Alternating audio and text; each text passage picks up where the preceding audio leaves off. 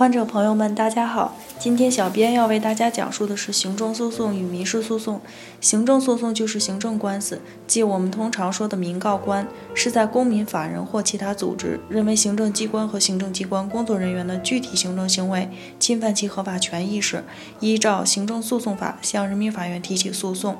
由人民法院进行审理并作出裁决的活动。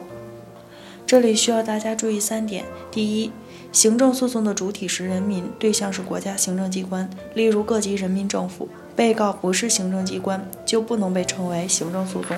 第二，行政诉讼只限于具体行政行为，具体行政行为就是行政机关为了行使管理权，对特定的具体的公民、法人或其他组织所采取的公务行为。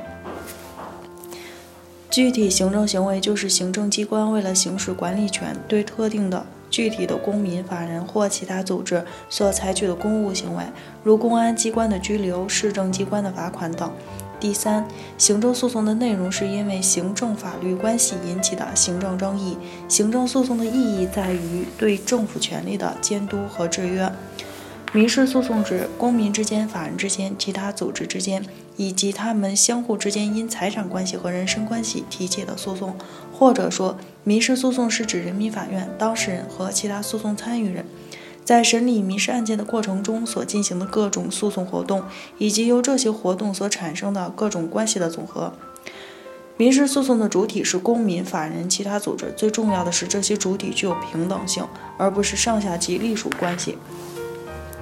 医疗损害责任是指医疗机构及其从业人员在医疗活动中未尽相关法律法规规章和诊疗技术规范所规定的注意义务，在医疗过程中发生过错。并因这种过错导致患者人身损害所形成的民事法律责任。通过以上对民事诉讼和行政诉讼及医疗损害责任纠纷的介绍，我们可以知道，首先，患者与医院之间是平等主体；其次，二者之间发生的是财产或人身法律关系。所以，像医疗损害责任纠纷，建议大家走民事诉讼程序。北京伊顿健康汇聚了国内外知名的医疗专家、法律专家、司法鉴定专家、法医专家，为客户提供第三方医疗评估，判断诊疗行为是否规范、合理、合法，同时为客户提供病历封存。专家辅助出庭人服务，帮助客户维护自己的合法权益。如有需要，请咨询我们的热线：四零零零六七二五七二。